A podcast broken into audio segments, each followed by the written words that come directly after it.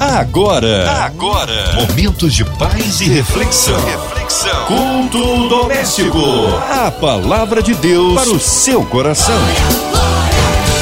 Juntos aqui em mais um culto doméstico. Hora de abrir o coração, ouvidos atentos à voz do Senhor.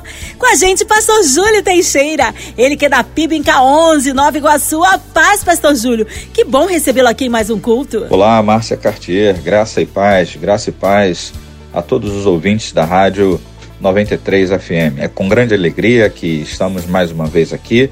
Trago um abraço de toda a primeira Igreja Batista em K11, ali em Nova Iguaçu. Todos os nossos irmãos, a eles também, vai o nosso abraço. Amém. Hoje a palavra aí no Novo Testamento, Pastor Júlio. Vamos nessa noite compartilhar do texto bíblico encontrado em Romanos, capítulo 2, a partir do verso 6 até o verso 11. Romanos 2, do 6 ao 11.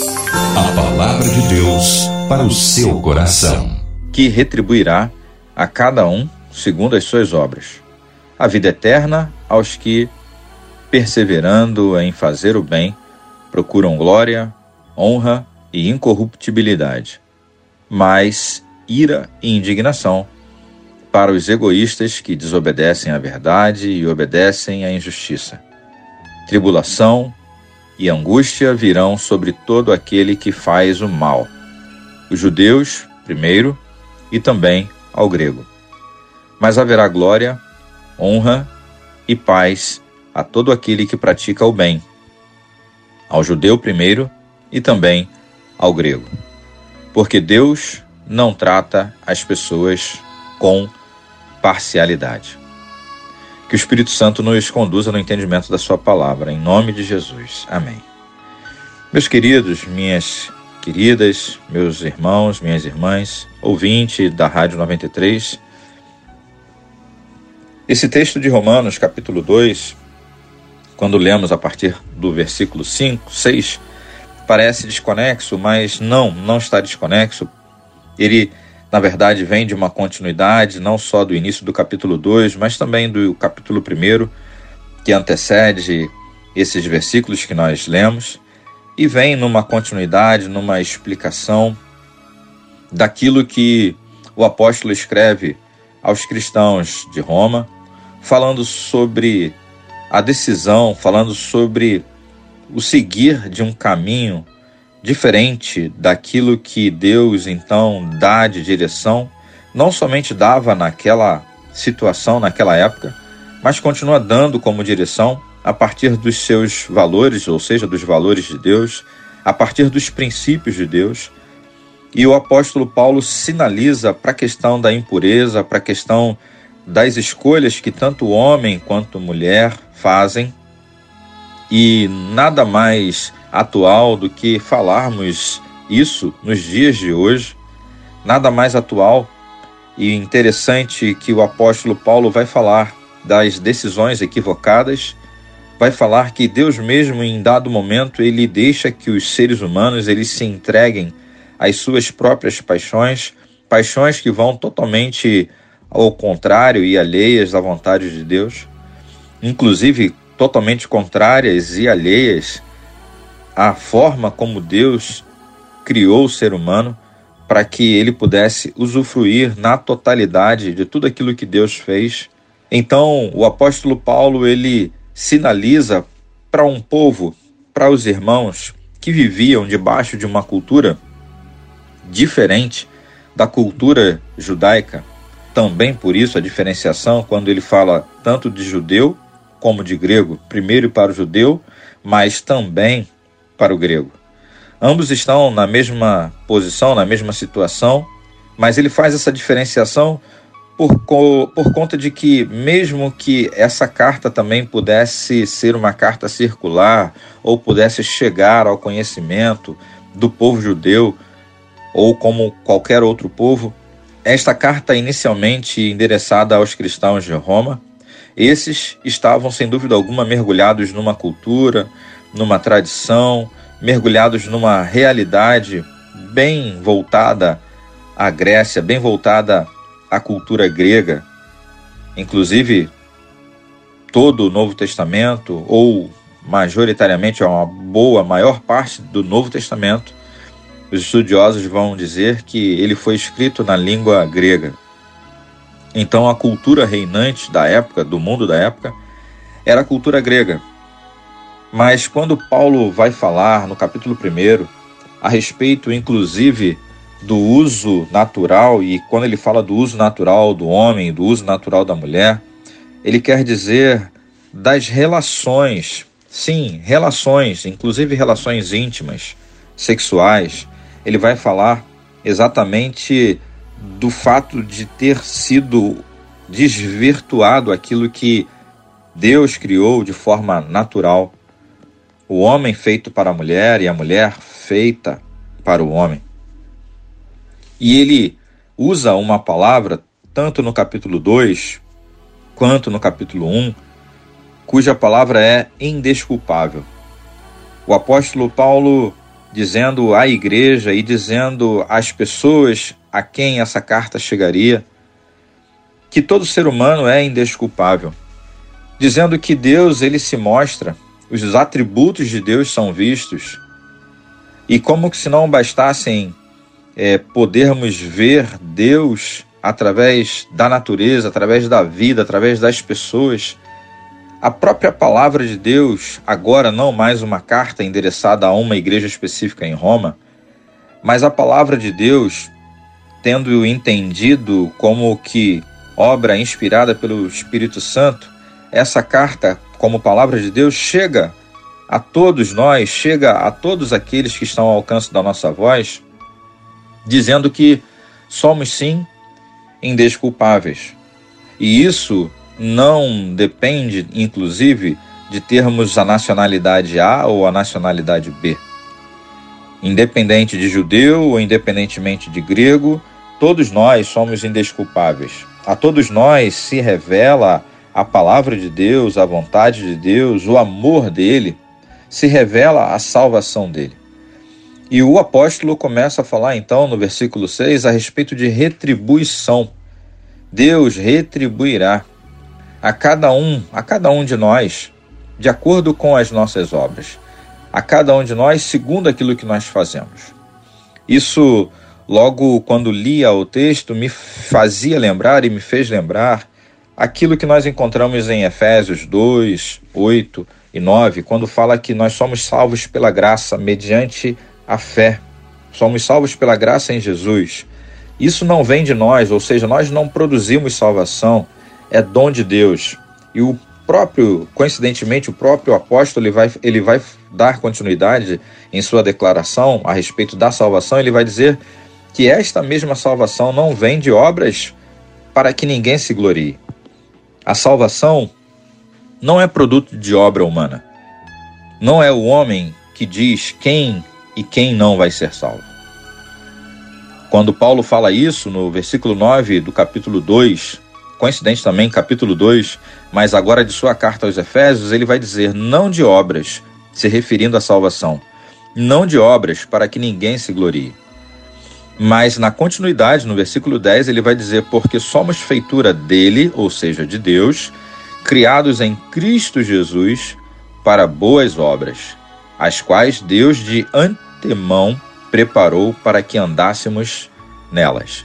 As obras, sim, elas fazem parte elas têm um papel muito importante na vida de todo aquele que é salvo por Deus, de todo aquele que então, ao se converter, ao entregar a sua vida e a sua existência nas mãos do Criador, do Espírito Santo, passam a executar as obras. E essas obras, o apóstolo voltando para o texto de Romanos 2, ele vai dizer que a partir dessas obras nós receberemos retribuição, que retribuirá a cada um segundo as suas obras.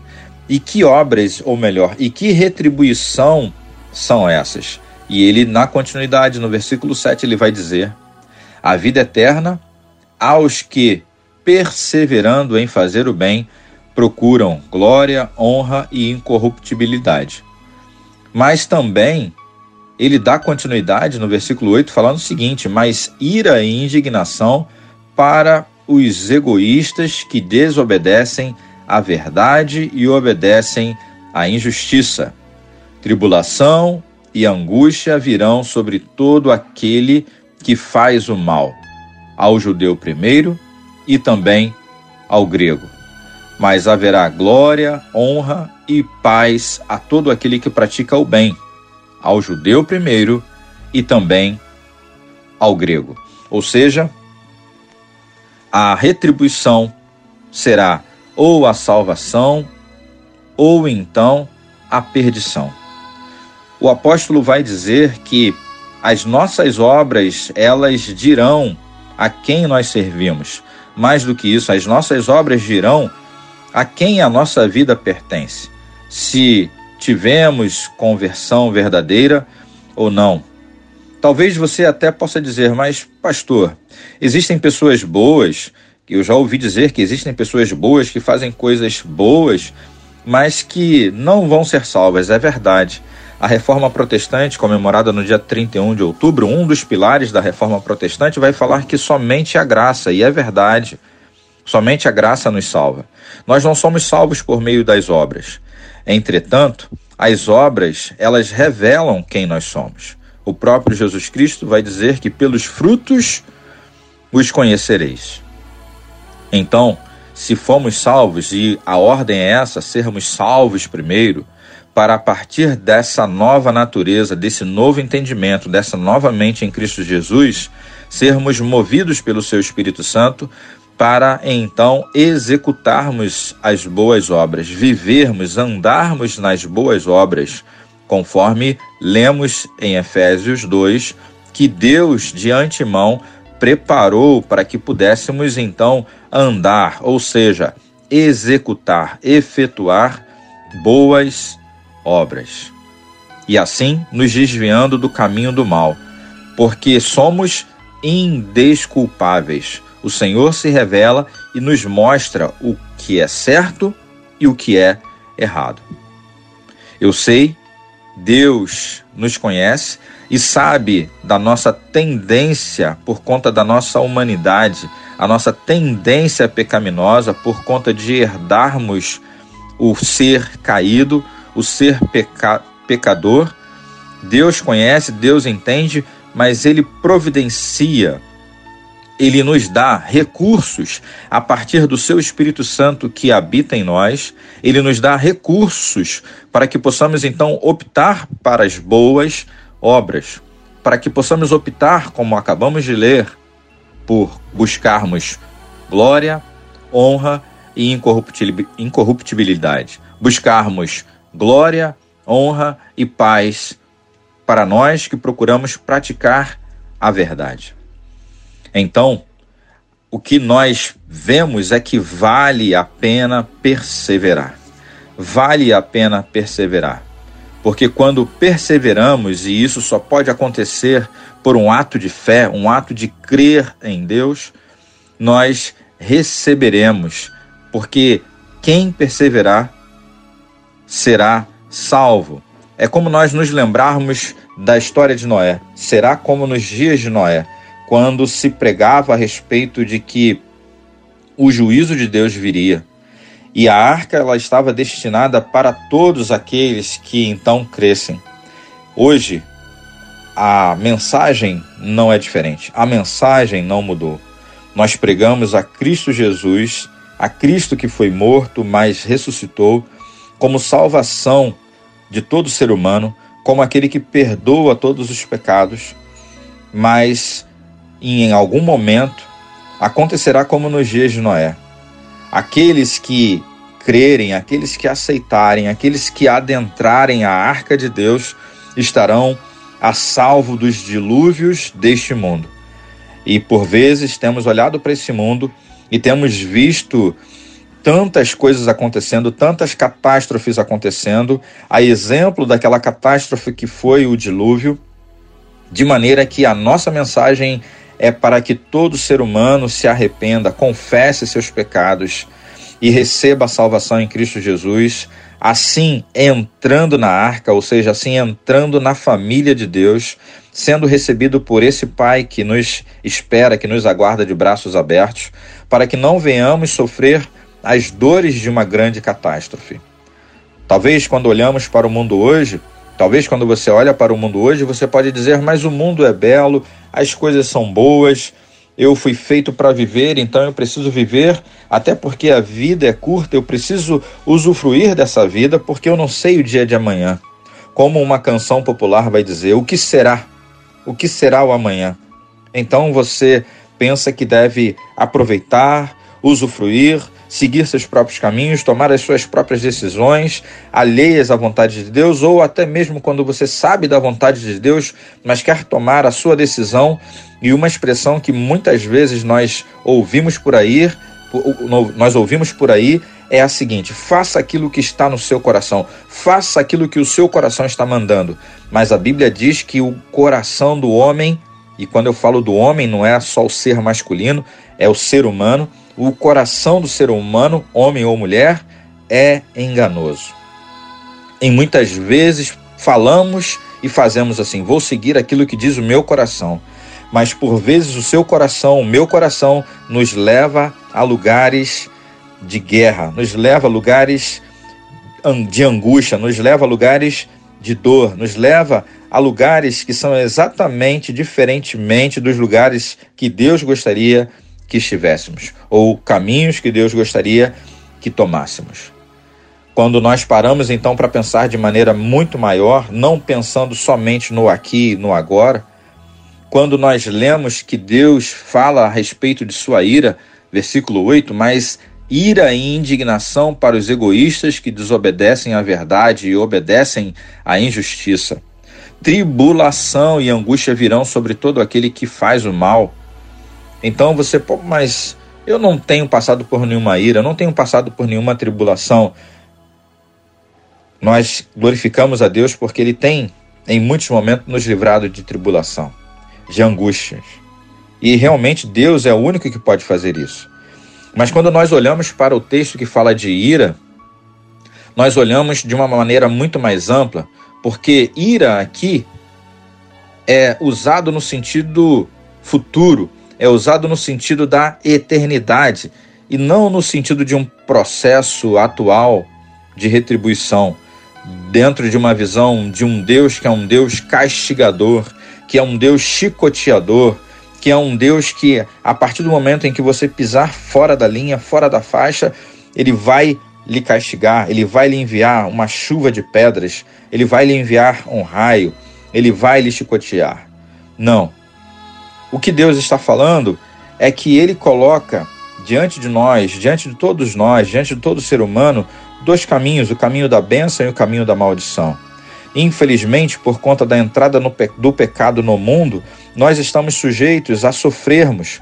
Porém, da mesma forma como o pecado entrou no mundo, Deus enviou o seu Filho para que a salvação também, assim como o pecado entrou por meio de um homem, através de um homem, Cristo Jesus, nos veio a salvação. E ele então insiste conosco, ele então nos apela dizendo: sigam a salvação, creiam no meu filho, creiam em Jesus, entreguem a sua vida. Não vivam na eternidade debaixo da ira, mas sejam salvos aqui e agora, para a partir de aqui e agora já começarem a usufruir, a gozar de todas as bênçãos e da presença do Todo-Poderoso.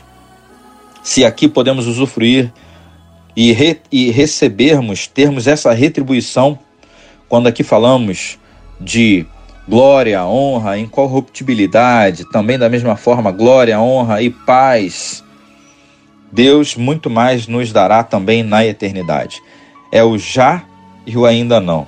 Nós já somos salvos, porém ainda vivemos aqui e ainda não estamos com o Senhor no paraíso, mas para chegarmos lá há necessidade de fazermos toda uma trilha, há necessidade de fazermos todo um caminho. E isso é oferecido para você que está ao alcance da nossa voz. E isso é oferecido para você que está ao alcance da palavra de Deus. Deus, sem dúvida alguma, ele não faz acepção de pessoas. O apóstolo Paulo, mais uma vez, ele aqui faz uma diferenciação entre judeu e grego. E poderíamos dizer aqui uma diferenciação entre aqueles que já entregaram a sua vida ao Senhor Jesus e aqueles que ainda não entregaram. Deus não faz acepção de pessoas. Nós encontramos diversos textos bíblicos que vão falar a respeito disso. Um deles é aquele que nós encontramos em Atos 10, 34. Quando Pedro é chamado à casa de Cornélio e fala para aquele homem que Deus não faz, ele entende, o Pedro, o apóstolo Pedro entende que Deus não faz acepção de pessoas. Da mesma forma, nós também encontramos no, no livro de Colossenses, no capítulo 3, versículo 25, a mesma coisa, que Deus também trata a todos de uma forma igualitária. Também em Efésios 6, 9, encontramos isso, assim como em Tiago 2, 9 também. Deus trata-nos da mesma forma. Deus não trata as pessoas com parcialidade, ou seja, ele derrama o seu amor sobre todos nós. Ele derrama o seu amor sobre todo aquele, inclusive, que não só entrega, não só confia, mas entrega a sua vida a ele.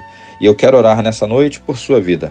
Eu quero orar nessa noite não só ali alertando a respeito das suas decisões, a respeito dos caminhos que você tem tomado, para que em retribuição você possa receber glória, honra, paz e mais do que isso, incorruptibilidade na sua vida futura, na sua vida eterna. Mas também quero orar por aquele, por você que talvez ainda não tenha passado por uma experiência de salvação com Jesus. Eu quero orar por você daqui a pouco e quero entregar também no altar do Senhor a sua vida. Amém. Palavra abençoada para as nossas vidas.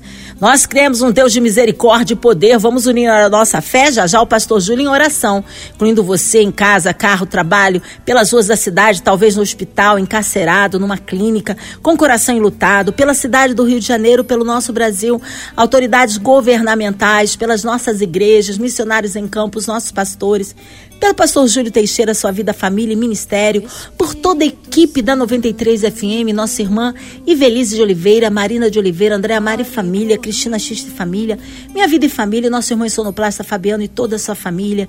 Que haja paz entre as nações, que haja paz no Oriente Médio, que, os, que haja paz na nação santa. Ó, cremos um Deus de misericórdia e poder. Pastor Júlio Teixeira, oremos. Senhor, nosso Deus e nosso Pai, de antemão, queremos te agradecer, porque a tua palavra é verdade. A tua palavra é verdade em tantos e em todos os aspectos, mas a tua palavra também é verdade quando hoje nós ouvimos que o Senhor não trata pessoas, ó Pai, de forma parcial. Obrigado porque o Senhor não faz distinção, o Senhor não faz acepção de pessoas. Então, todo aquele que, estando em seu estado original de pecador, de pessoa destituída, separada da glória de Deus, como diz a tua palavra, porém reconhece a necessidade de fazer o caminho de volta para o Pai, de volta para o Criador, se arrepende dos seus pecados, confessa os seus erros e abre o coração aceitando a Jesus, que essa pessoa nesse momento seja abraçada pela ação do teu Espírito Santo. Senhor, e para aqueles que um dia já tomaram essa decisão e porventura estão, ó Deus, distantes do Senhor, que o Senhor deles novamente, que o Senhor os dê novamente a alegria da salvação, o regozijo de estar na casa e trabalhando na causa do Senhor. Então, em nome de Jesus, todos aqueles que estão ao alcance da nossa voz, que sejam tocados, abençoados, despertados pela ação do Senhor. Muito obrigado porque o Senhor não nos trata com distinção, mas o seu amor é igual para todos nós e que nós sejamos um reflexo, um exemplo disso, tratando a todos de forma igual também, dizendo que só Jesus Cristo é a solução. Que o Senhor abençoe aquele que esteja no hospital, aquele que porventura esteja privado, ó Pai, de sua família, privado, ó Pai, de tantas outras necessidades, que o Senhor abençoe os desempregados, que o Senhor abençoe os endividados, os enlutados, abençoa o nosso país, abençoa, ó Deus, tudo aquilo que tem acontecido na área da segurança, as necessidades da área da saúde, da área da educação. Senhor, em nome de Jesus, a tua igreja se levanta para repreender o mal em qualquer esfera da sociedade. Em nome de Jesus, abençoa aquele povo também que tem sofrido com a guerra do outro lado do mundo, seja na Ucrânia seja em Israel. Ó Pai, em nome de Jesus, que o Senhor derrame a sua paz. Nós repreendemos como igreja do, do Senhor Jesus Ó Deus, todo espírito de violência, todo espírito de morte, repreendido está em nome de Jesus, ó Pai. Nós te agradecemos por tudo, pedindo pela rádio, ó Pai, pela irmã Evelise, pela Márcia, pela irmã Marina, ó Deus, por todos os funcionários e por todos os que estão, mais uma vez, ao alcance da nossa voz. Em nome de Jesus. Amém, Senhor. Amém, aleluia, Deus é fiel, Ele é tremendo. Pastor Júlio Teixeira, o povo quer saber horários de culto, contatos, mídias sociais e suas considerações finais. Márcia, deixo aqui meu abraço para você, para todos os funcionários da rádio, para todos os ouvintes, dizendo que a primeira igreja batista em K11 fica na rua Benjamin Chambarelli, número 423, bairro do K11, Nova Iguaçu. E os nossos cultos acontecem aos domingos, às nove e meia da manhã ou às 18 horas na parte da noite. Na quarta-feira, no meio da semana, culto de estudo bíblico e oração e comunhão às 19h30. Telefone de contato 21 97 128 5460. Telefone com WhatsApp 97 128 5460. Um abraço para minha família, Elaine, minha esposa, meus filhos, Guilherme, Gustavo e Hugo, e para toda a Primeira Igreja Batista do bairro do K11. Deus abençoe a todos, meus irmãos. Fiquem na paz. Amém. Obrigado, carinho, a palavra e a presença, pastor Júlio Teixeira. Um abraço a todos da PIB em K11 em Nova Iguaçu. Seja breve, eu nosso pastor aqui no culto. E você, ouvinte amado, continue aqui. Tem mais palavra de vida para o seu coração. Lembrando, segunda a sexta, na São 93, você ouve o culto doméstico e também podcast nas plataformas digitais. Ouça e compartilhe. Você ouviu? Você ouviu? Momentos de paz e reflexão. reflexão. Culto doméstico. Palavra de Deus para o seu coração.